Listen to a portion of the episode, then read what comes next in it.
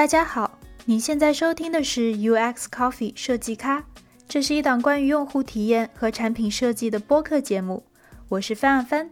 我是 Rice Man。做客我们这期节目的嘉宾是一位插画作者，你不一定听说过他的名字，但在你下载的微信表情包里，或者在你的微信聊天记录里，很有可能出现过他创作的渐萌渐萌的卡通形象。这期节目。我们请到了小崽子系列表情的创作人、插画师张小白。我们会在节目里聊一聊怎么开脑洞，创作出画风清奇的漫画表情；如何在业余时间发展自己的兴趣爱好，以及把自己的爱好当做一份事业来做，究竟是一件好事还是一件坏事？如果你对这些话题感兴趣，就请期待这期节目吧。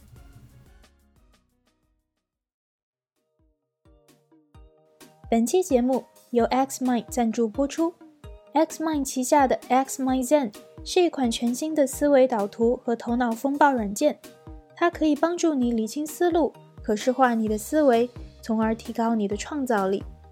你可以在 Xmind 的官网 xmind 点 cn 下载试用 Xmind Zen。UX Coffee 的听众在购买软件时可以输入优惠码 UX Coffee。大写的 U X C O F F E E 没有空格，还会有七折的优惠哦。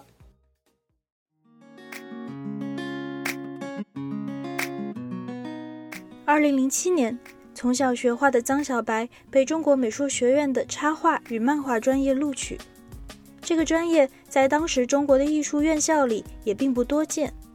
在大学里学习画漫画，这会是一种什么样的体验呢？然后我们学校这个专业是隶属于动画专业的，就是动画呢，大家都懂了，对吧？很多学校都有。那动画专业里边一个分支，我们学校就给它细分出来了，就叫插画与漫画专业。那动画大家都知道，它肯定是要动的，对吧？那漫画其实就是静态的嘛，然后讲故事的嘛。然后插画呢，相对于漫画来说，严格说来是一个单独画面。然后插画作者会朝更美的方向去表达，就是他其实更像油画、版画这些，他的目标其实想要画一个美妙的画面，就是让大家觉得，哎，这样画很漂亮，然后背后有一些什么故事，OK，没有也 OK，就是这样子的。但是漫画最重要的东西还是故事，就是说你画面你画多丑都 OK，就你看很多日本的那些漫画，或者是有一些贴吧上一些人画的那些漫画。其实就感觉没学过画画，但是他故事讲的非常出色，这其实都达到了一个漫画作者的一个目的。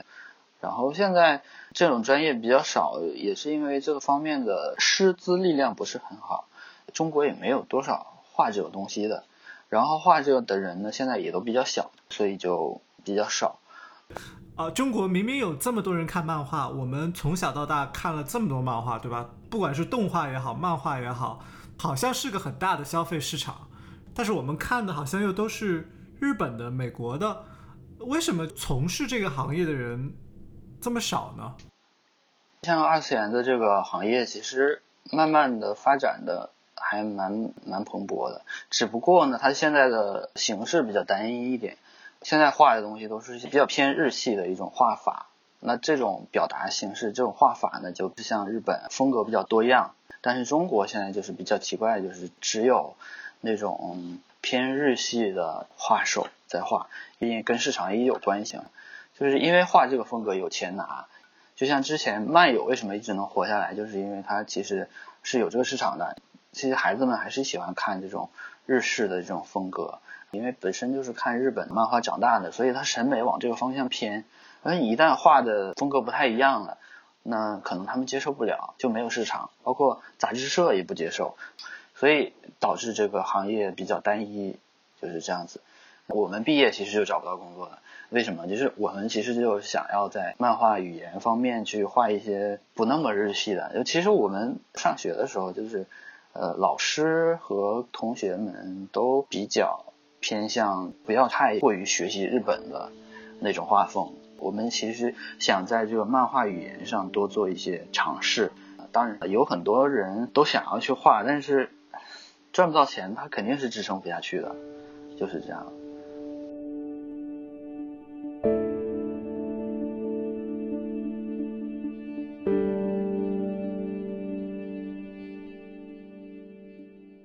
二零一一年曾小白从中国美术学院毕业那时的国产插画、漫画市场还处在起步阶段，想要成为一个能够养活自己的插画师，并不是一件简单的事情。处在迷茫期的张小白决定曲线救国，他通过了腾讯的校招，成为了一名视觉交互设计师，误打误撞地进入了互联网行业。然而，他也并不想就这样放弃插画与漫画这件他真正喜欢的事情。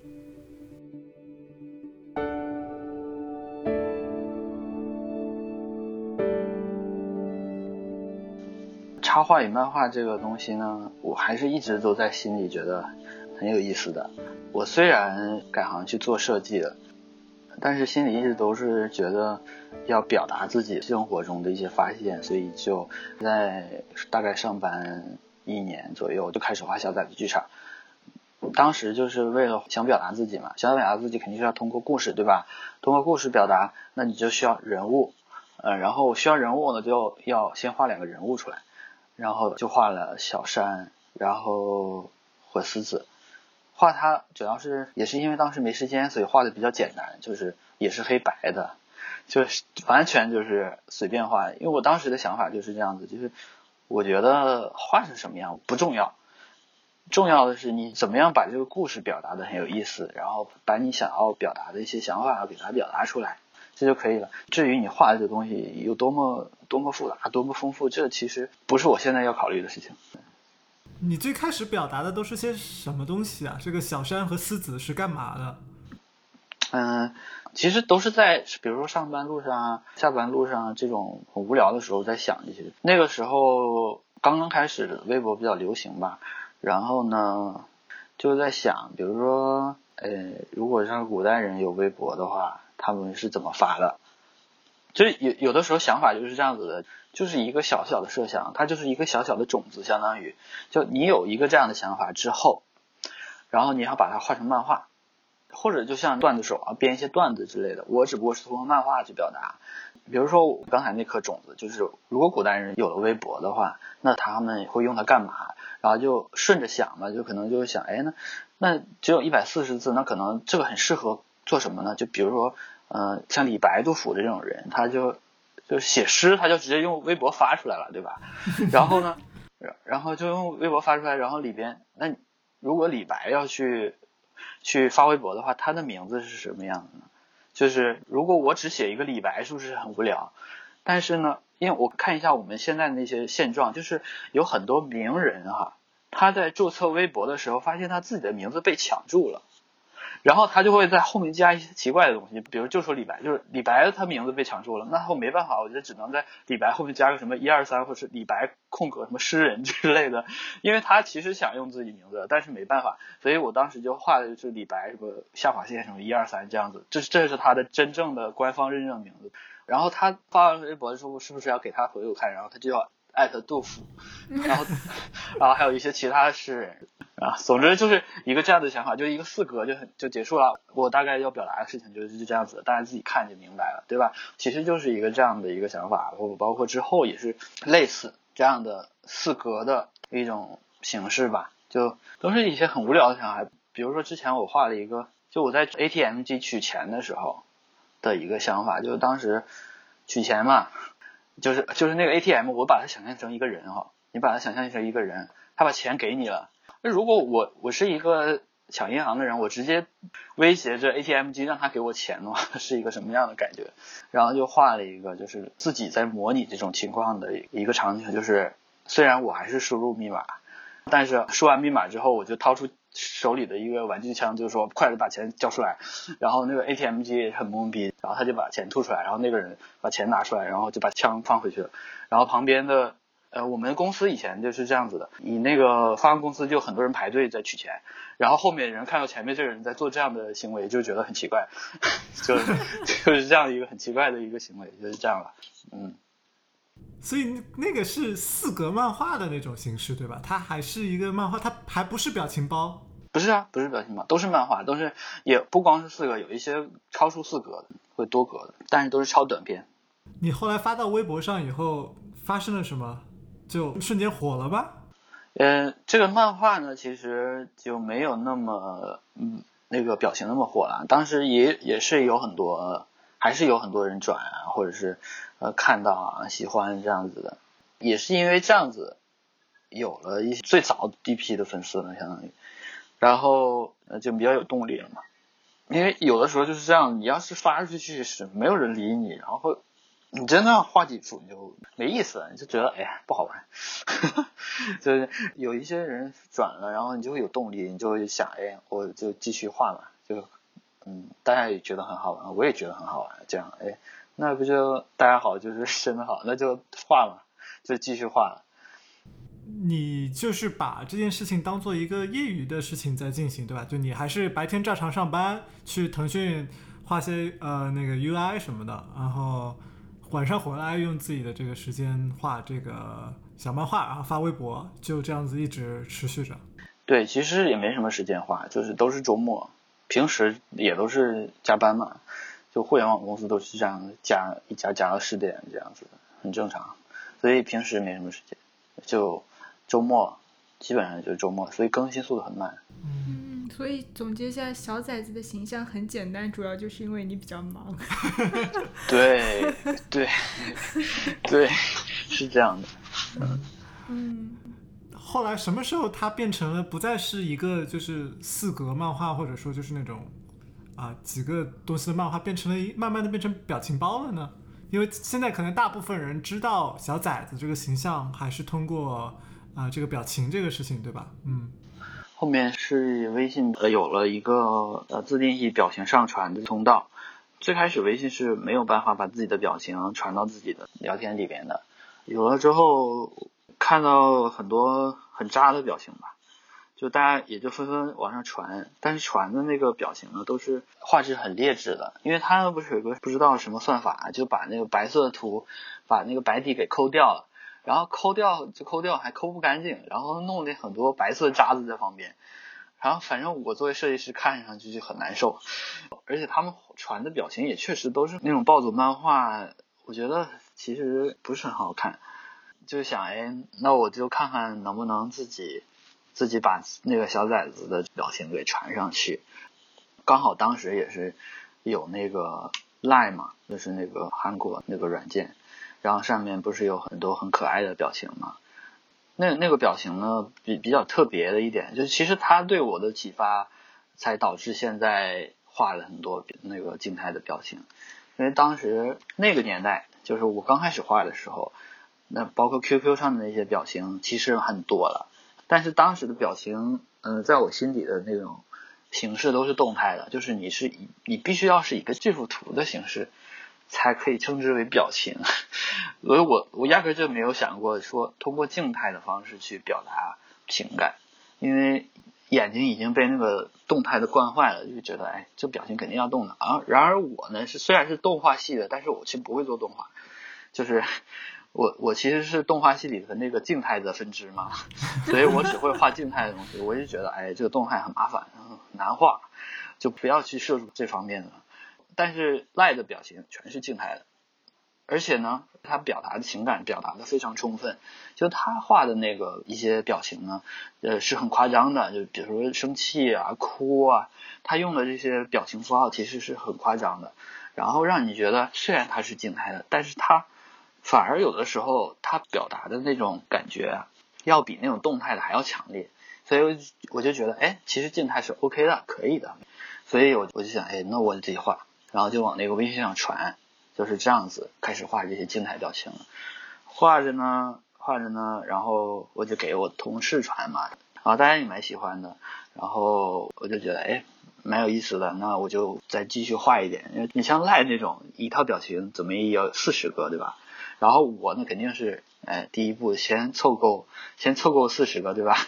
然后一直画，一直画，画了好多，画了好多，就想，那我这个东西。既然大家都喜欢，我也要给自己的粉丝嘛，对吧？通过微博发呢不是很好，因为微博传上去之后，可能你还要转一下，你存下来，然后还要保到微信里。然后刚好当时有公众号嘛，我就通过公众号发，然后直接通过微信传到你那个自定义表情，就这个流程很顺。然后就之后就通过公众号就一直发，就到现在了，就一直都是这样子的形式了。你最开始你说你画的表情都是用来表达自己的情绪的，我很好奇你画的都是哪些表情呀？对你首先最基本的嘛，就喜怒哀乐这些嘛，对吧？然后你就要上升了，对吧？你最开始你肯定要是喜怒哀乐这些必备的，就是很强烈的这种形式，就是哭你要哭的很彻底，笑你要笑的很猛，对吧？然后这些方面的表情。但是其实呢，呃，我在画这个过程中也是。也是要研究我们在聊天过程中要表达的这种这种情感，可能做那种用户体验做多了，就是就是老去要去研究一下大家在聊天过程中的一种真正的需求，所以你后面就会发现，其实我们的需求是很丰富的。其实喜怒哀乐根本就表达不了我们所有的表情，我们有的时候表情是非常微妙的，比如说“呵呵”这两个字，是不是很微妙？它其实是一个很微妙的表情，它介于笑又介于嘲讽。哎，你怎么样通过这个形式去表达？后面发现呵呵只能用这两个字来表达，就你没有办法用表情来去表达，所以可能你就会想到哦，有些情感它是跟文字绑定的，你的表情图就必须要加文字，如果不加这个文字，它就没有这个感觉。所以后面呢就会发展出很多带文字的表情了。小崽子是不是最早开始做这个事的系列之一啊？嗯，反正我在做文字之前是没有见到有哪些是做这个表情加文字的这样的组合，这有点像一个漫画中的一格，有点像这样子的。然后包括我们后面在表达很多其他的表情，也是尽量就往这方面去靠，就是让它做的很完美。就是你这个表情配合这个文字，简直就是绝了，就是让你有这种感觉。那因为刚好我是中国人呢，所以我在做这方面的东西呢，就会很考虑本土化，就去研究大家在聊天的时候用一些什么话。那其实你就要经常去聊天，然后体会着中间哪些话是比较有意思的，哪些话呢是能够配合画面让这个话更好玩，就做了很多这种尝试。嗯，你就是为了做这个表情，你就会强迫自己多跟别人聊天，是这样吗？嗯。呃，会会会会是这样的，因为确实有很多灵感，就是你你经常去看大家聊天，或者是经常跟大家聊天，你就会有一种语感，但这种感觉呢，其实也很重要。但我不知道这种感觉科不科学啊？我是自己认为哈，我觉得包括画漫画都也很重要。就是你在写对白的时候，有很多人他写的对白很生硬，就是很不像人说的话，有点像书面语。就是有的时候我们会随口说出一些很口语化的东西，但是你写的时候就发现写不出来。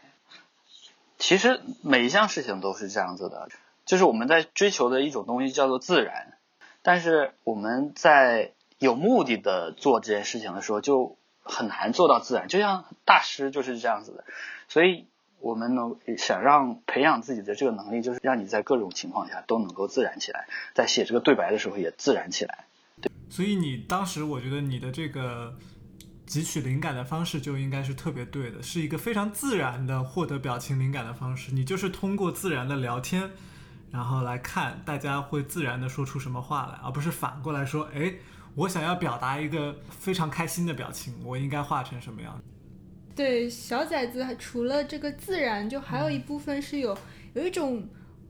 微微的幽默感。在，我觉得或者说小崽子这个系列跟其他的就单纯很可爱呀，或者很少女啊之外，还有就是这种很自然的幽默感，就不 经意出来。你知道，你不是他刻意在搞笑，但又又觉得哎，你发出去大家就会会心一笑的这种感觉。对，你会有刻意想去抓住这种感觉吗？是。嗯，但是你要流露出自然的方式，这个就真的很微妙。就刚才你在说这，我就在看我这个电脑里的这个表情，有一个文案是健康的单身生活，就是然后他的动作呢，就是旁边有个狗食盆，然后在做一个像瑜伽一样的一个动作。那其实这个其实就表情表达的就很微妙了，就是。就是其实他在表达他的他是单身，但是旁边为什么要加健康的单身生活，而要配一个瑜伽的这个动作？嗯，我觉得这个东西跟就很很日本人的方式，就是因为其实赖上面有很多日本人的表情，然后他们在表达很多东西的时候就是这样子的。那像你出图，你会有一个流程吗？比如说。让自己一定要先头脑风暴一下，就我们做设计常常会这样，有一个固定流程，说，哎呀，我要画三个版本、四个版本，然后各自不同方向，然后再来比较，还是这个是一个更加自然的一个过程？没有那么复杂，没有那么复杂了。我的计划只有这样子，就是我这一套是一个什么主题的，就比如说是职场主题的，我先看一下我们公司的群里面都聊些什么，是吧？然后我发现最多的，我我发现最多的就是就是赞。就是是在什么情况下说赞呢？就是老板说了什么话，然后下面的人就会跟不赞上来，这是最最多的，我发现最多的，而且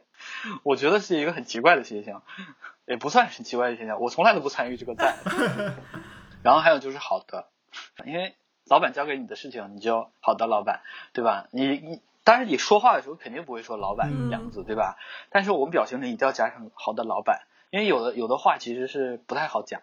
对吧？你就讲好的老板好奇怪哦，对吧？但你表情图里好的老板就没有问题，而且你配合一个跪下来，然后就是那种日本的全身跪在地上的那种图像，然后就哎，这个老板一看到这个，哎，很 好很好，给给老板的感受是很很很很有意思的。所以我们在画这个表情的时候，要考虑发出去的人的感受和收到人的感受。发出这些人的感受，就是因为有的时候我我是主动表达的，我我要充分的表达我自己，比如说哭的这类的表情，表达悲伤情感的表情，其实是主要考虑发出者的心境的，有的就要考虑到对方，比如说之前广东话有一个表情说给个面子嘛，他其实是要给收到人看的，就是这种感觉。对我看你这个表情，我觉得。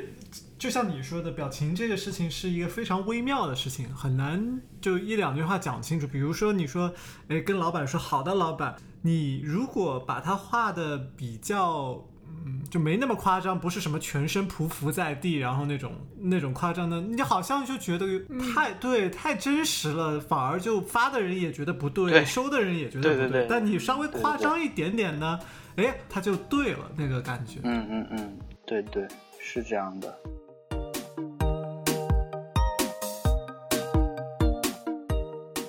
本期节目由 Xmind 赞助播出。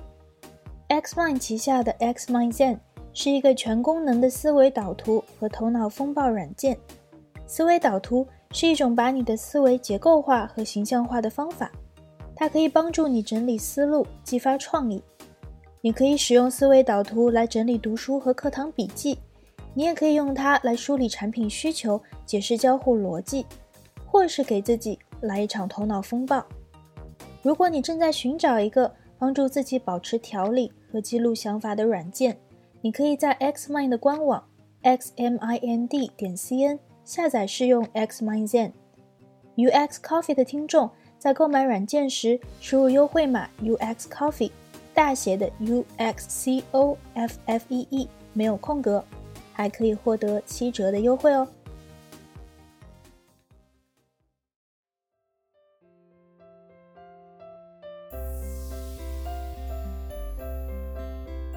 你画表情这个事情，画着画着，你你有哪哪个时刻是让你觉得哇，我这个画的表情好像真的火了耶？呃，当时是在公众号发嘛，然后就有很多人关注过来，就有很多粉丝，比如说是一些媒体的粉丝，比如说是某一个品牌的市场部的人，那他本身手上就掌握了一些资源嘛，就是你比如媒体他就过来采访你，帮你去宣传一下。然后有一些市场部的同学呢，他可能公司有一些合作啊，就找到我就想，哎，要不定制一下跟我们这个品牌相关的一些表情？所以其实后面的事情呢，都是粉丝来帮我，来支撑我了，相当于就这样子，慢慢的就有一些活儿了，就这样子。我开始接外面这些合作，可能也做了快两年，我才辞职的，因为画这个商业合作的这个时间其实。呃，已经占用我很多时间了，然后后面就觉得，哎，时间要不然都留给这个小崽子，就辞职不干了嘛。当时那个工作呢，确实也是，呃，也不是很喜欢。就是你在互联网公司里边做设计，你就会觉得好像你没有什么自主权，你在做这个设计只不过是在美化一些事情，然后像美工一样。那实际上，你虽然名字叫设计师，但实际上你并不是设计师。那真正的设计师实际上是产品经理，而且还要是产品经理的总监。就是你这个产品想要给给用户带来什么样的体验，给用户带来什么样的功能，给用户解决什么样的问题，这个是产品总监说了算。你能够发挥的空间其实很少的，所以我就慢慢觉得这个东西没意思，不好玩，就没有办法表达你自己。但是你在做自己的创作的时候不一样啊，我想怎么画就怎么画，对不对？我想要我这个产品是怎么样的，我就可以实现，因为我可以掌握这个这个画的东西的所有的部分，全部都是我自己做。所以我们很多设计师喜欢自己出来搞自己的一些品牌啊，就是因为这样子。因为你在工作的时候，你就会发现你自己是是好像没有手脚的，你是你是没有办法发挥自己的。但是你在做自己的事情，你完全可以表达自己想要表达的东西。那要把自己做的事情能够当做一个全职来做，一个很重要的条件就是你要能够养活自己，对吧？你当然做什么事情你都可以按照自己的想法，但是对对对，做表情包这个事情真的能养活你吗？嗯，我觉得是这样子的。嗯，其实我们可能不用太在乎是不是能养活自己这件事情，因为你你在上班，然后你有工资拿的。你的这个兴趣爱好呢，是不用考虑他的收入的，我就考虑我自己的想法。其实这个状态是蛮好的。当然，你的那个工作呢，赚的钱要够你花，这样子，这样这个状态是蛮好的。所以我觉得，我们大家可能不用太考虑说，哦，我的这个兴趣爱好一定要养活自己。那你要是非要说要通过这个去出来自己干的话，那你就要考虑到你这个东西能不能赚到钱，那这个就要考虑到市场了，考虑到经济因素。那如果有一些同学的他的想法，他的兴趣爱好呢是赚不到钱的，那你就果断不要考虑辞职了。你要不就换一个兴趣爱好，要不然你就你就等这个行业发展的，哎，刚好这个时候，比如说拍独立电影是一个很赚钱的一个行业，好，你现在可以出来了。但是你现在这种情况肯定不行了，所以跟这个人的兴趣爱好也有很大的关系。你当时是什么情况？我是比较幸运的情况，就是我刚才所说的，我这个行业刚好是这个时候比较新兴的，然后呢，我可以通过这个赚到钱。一三一四年的时候，对对，那个时候还没有微信表情的这个官方的表情商店呢。所以那个时候呢，这个东西是比较新颖的东西，很多客户我没见过，广告公司他们也觉得就蛮新的。所以这个东西就一旦有哪个品牌在做，然后其他品牌看到，嘿，觉得这个挺好玩的，我们也做一做看看。就是这样子的，然后大家就开始纷纷去找这个表情包作者去做这种合作，然后我刚好又是做的比较早的，然后认识很多广告公司的，所以他们就是纷纷推荐我嘛，然后刚好我这个公众号呢又有一些粉丝，就可以通过这个平台去给他们做一些宣传，所以其实很多因素在这里边，我才能通过这个赚到钱。那如果这里边缺少某些因素，其实我是没有办法搞定这些事情的。就比如说你现在在入行。那肯定是不可能的了，我自己都自身难保了。你，因为现在画表情包去去跟品牌合作，其实已经不是什么特别新鲜的事情了。而且大家对表情包的这个需求量也变得少了。为什么变少？因为微信有那个表情平台了嘛，所以大家可以很容易的拿到表情包。所以表情它这个资源变得没那么稀缺了，所以就肯定没有那么那个时候那么容易去赚到钱这样子。所以我们要考虑一下自己的自身情况，然后再考虑要不要辞职做。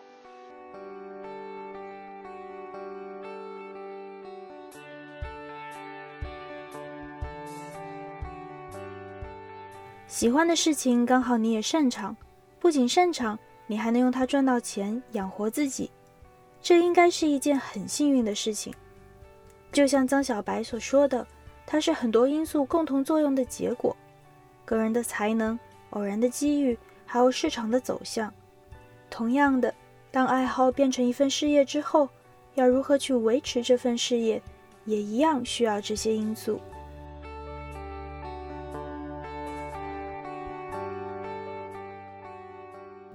除了你前面讲到的和广告公司和商业品牌做合作，嗯，你这几年还尝试过就哪些商业化的办法？因为我觉得像这种商业合作可遇不可求嘛，你这个别人来找上你，那自然就有工作。那没有的时候，你平时的这种收入还能来自于哪里呢？我相信那个微信的表情商店应该那个钱微乎其微吧？对对对，那个那个跟没有一样，就。呃，如果没有这种合作的话呢，其实就是很多人就考虑到做周边这种，就是因为形象嘛，很容易想到就是做一些产品周边，然后这样子呃卖一卖。那卖周边其实是你要入了这个坑，就会发现这是一个非常深的坑，就是好像想想想来看，就是就好像很容易，就是发个图去工厂啊。然后工厂工厂把货给你，你就可以卖了，就好像就可以赚大钱了一样。对呀，不是这样的吗？不是这样子的，很复杂。因为就比如说啊，我现在是一个很懵懂的一个插画师，然后我现在出了一套表情，然后我要开始做周边了，我要开始做一个那个周边大佬，然后走上人生巅峰了。那我就拿个图去工厂，然后第一个问题就是工厂的工艺你不熟悉，工厂要求的图你不会做，这个时候怎么办？我现在就说最简单的就是印刷厂，印刷厂要的东西，比如说我一定要 AI 的文件，然后一定要 CMYK 的颜色，然后这个时候我用 PS 画的，我没有 AI 文件，然后我该怎么办？然后然后工厂要求你这个图像啊要做什么出血啊，就各种各样的技术名词，然后给你丢过来，然后你做图做了两天，发给工厂啊，工厂那边做的东西很挫，颜色不对，跟你想的完全不一样，因为你没有去看色。你没有去校对，然后你也不知道纸的工艺，然后纸有很多很多种，印的纸可能跟你想的纸完全不一样。然后这个就是第二个问题了，就是这个工厂能不能实现你想要的这种东西？那这有选择工厂的问题嘛，对不对？然后好了，我们这两个问题都解决了，我做出一个很完美的东西，这个时候我要考虑我要怎么卖给大家。你是要开淘宝店呢，还是要开微店呢？然后你开淘宝店，你要解决各种各样的就是流程上的问题，你还要坐下来天天给他们做客服。就很耽误你时间。你做完客服之后，你是要发货，发货是个很麻烦的事情。你得要怎么包装，包装的好，让他们收到之后不会损坏。你一天发五十单的时候，你就会发现你的整个一天的时间你都在发货。然后你是不是又没时间画画了？总之就这个事情变得越来越复杂，越来越复杂，越来越复杂。最开始的时候，你的初心呢？我就是想做一个独立的插画师，组独立的作者，然后做一些。自己想喜欢的事情，然后这事情变得越来越复杂，对不对？所以想要做好这件事情其实是很难的。然后回想到最开始那个状态，就是我在上班的时候拿了公司的钱，然后养活我自己的兴趣爱好，其实也蛮好的，对吧？因为你想的不用想那么多事情。然后虽然你只有课外时间，呃，你只有下班那点时间，下班时间不够吗？你五点之后就下班了。然后你到晚上十二点，你这么长时间，其实时间也蛮多的。你相对来说，现在我我画画的时间其实还不如那时候时间多呢。所以现在就很尴尬。嗯，当时你辞职的时候，有想到后面为了要养活自己，可能要有经历这么多事情，或者说有这么多的烦恼，你当时有考虑到这些吗？嗯。显然是没有考虑到这么多，所以我作为过来人，如果真的有同学想要靠自己的兴趣爱好马上就辞职，我觉得，嗯，还是要先考虑到这些东西。你考虑到这些东西之后，你还是觉得我要出来干，那 OK。如果你没有考虑到这些东西，然后你就茫然的就出来了，我觉得可能最后会跟你的预期会不一样嘛，对吧？也不会说会怎么样，也不会说，哎，你就很后悔这样的，不会了。所以你现在也并不会后悔，并没有觉得，哎呀，我当时如果没有辞职，嗯，对，因为你你已经到了这个这个地步了，你又回不了头，对不对？你做了这些事情，你经历了这些事情，对你来说就是一个阅历。你如果不做这些事情，你永远都不会知道这些事情里边是这么复杂的，所以你就一直都是那种傻傻的一个人。但是你经历了这些事情，你就知道哦，原来原来这个社会这么复杂。然后你在做很很多其他的事情的时候，你要多想一想。我在想啊，就是你算是在中国画表情，应该是就是比较早期的几个人吧。然后也看也经历了这个行业的呃起步，巅峰，然后现在算是进入它的一个成熟期。我我想说的是，就是在整个这个过程当中，画表情这件事情，可能也只有在行业最顶峰的时候，很多商业公司、广告公司在尝鲜的时候，你们这种画表情、画啊网络漫画的人，好像过得还比较滋润一些。到今年一八年，马上一九年。嗯，他好像我感觉这行业是不是并没有特别的成熟？就是怎么会一个靠自己技能吃饭的人就没有办法很好的专注于去做自己的事情，而是需要通过像呃卖周边啊这样的事情来来养活自己呢？呃，你觉得这个行业是不是有哪里可以改进的地方？它的这个表情这个行业或者漫画这个行业是不是哪里不对？对对对，你这个问题很好。就是画表情，如果能够称之为一个行业的话，我们就可以拿其他行业做类比。就是比如说做设计这个行业，那设计行业它是有需求的，我有很多是客户他会找到设计师去帮他解决这个问题。那么表情这个行业实际上现在显而易见就是缺少一个需求，就我没有哪一个客户说我要做一道表情，我去找一个表情设计师去做这个东西，即使有也是非常少的。这是一个问题，再一个，你像其他行业做类比的，就是像出版业啊，什么唱片类，就是有点偏艺术行业的这种，他们是怎么样的？就是，嗯，比如说做做唱片，那我也没什么需求方，就是需求是大众，然后我要做的是一个作品，那么我做这个作品之后，我要通过发行，然后去发行它，然后卖这个唱片，然后赚唱片的钱，对不对？那我们这个表情器有点像。就我们现在在做表情包，然后呢传到一个平台上，然后这个通过这个平台发行嘛，然后卖到各个用户的手上。但是那我们现在这个表情包的这个平台，它就是全都是免费的，虽然有打赏，但是打赏这个东西跟收费还是完全不一样的东西。打赏它是一个自主的，那我们中国人哪有说下载每个表情包都打赏的？而且就算是就有些人是每个表情包都打赏，但也不是所有人都是这样子做的，所以。你靠打赏的话，就真的跟要饭的一样，就是你可能过的最低的生活水水准，你每天可能有有个有几块钱这样子的。那现在我现在有三十多套表情包，可能每天就是十几二十块这样子的一个收入，就是这样。当然也生活也是可以的，真的跟要饭的差不多了，是吧？那所以你说这个东西是不是很很嘲讽？对吧？所以它这个平台是畸形的，你就没有办法通过呃原本画表情包的这个方式去赚钱，那我们就只能想别的办法了，对不对？嗯，有没有考虑过其他的形式的内容输出呢？比如说，呃，像你刚刚说的出版，或者说，呃，或者说你有没有会想过说现在流行的一些形式的输出，比如说短视频啊，或者说小动画呀？对，这个都有都有了解过，就是确实都有这样子，大家也有这样子问过，就是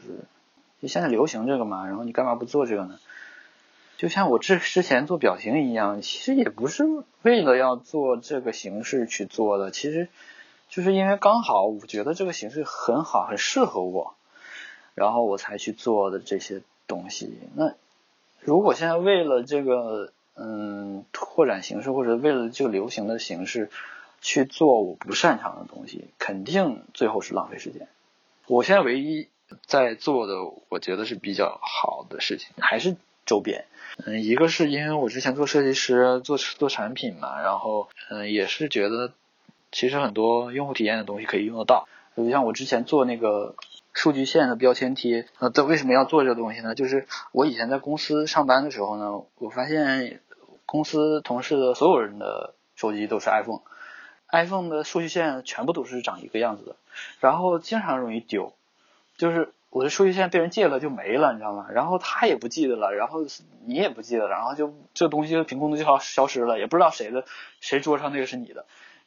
然后就想，哎，要不然我就做一个东西，其实就一个很简单的贴纸嘛，一个长条的，然后两边可以掐在一起，然后刚好卷在这个线上面。然后我就把那个比如小山丝子在那个多出来那块就做一个头嘛，这样子，那就很可爱嘛。然后这个其实就是解决了一个我自己的需求吧。其实你可以想很多生活中各种各样的需求，然后你去解决它。这个说有点像做表情包，有的时候就是，哎，我有的些表情我没有，哎，我就给它画出来，就是这样子的一个过程，所以很有意思。因为我之后其实是想要做漫画，就是能够存得下来的，就是一些科普类的东西。我其实一直就都在想做，从刚开始画漫画的时候就一直想做，就是做了这个东西之后，你老了之后，你看回看自己在做的一些事情，你就觉得哎蛮有意义的。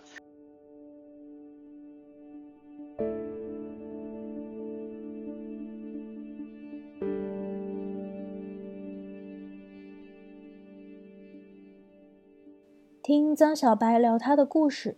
我感觉到他是一个很真实也很通透的人。发现自己的爱好不好谋出路时，他果断选择曲线救国；生活稳定时，他又捡起画笔，重新开始当时的理想。创业小有成绩时，他能意识到这是许多因素共同作用的结果；创业碰到瓶颈时，他也不会盲目投机。宁愿去做自己真正想做的事情。希望他的经历也能给你带来一些启发，也希望像张小白这样用心创作作品的人，在将来能够有更好的创作环境，能够获得来自行业和社会更多的支持。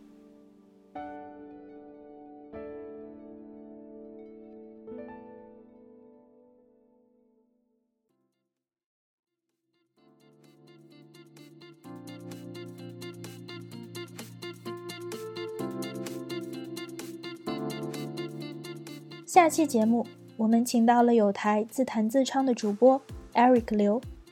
自弹自唱是一档以字体、字体排印为主题的播客节目。我们会和 Eric 一起聊一聊字体这个大家既熟悉又陌生的话题，一起了解字体设计，一起体会文字之美。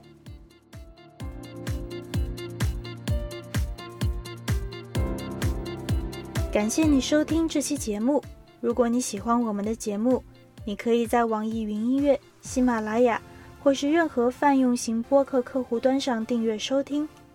在节目播出后，我们也会在微信公众号上发出节目的文字整理版本。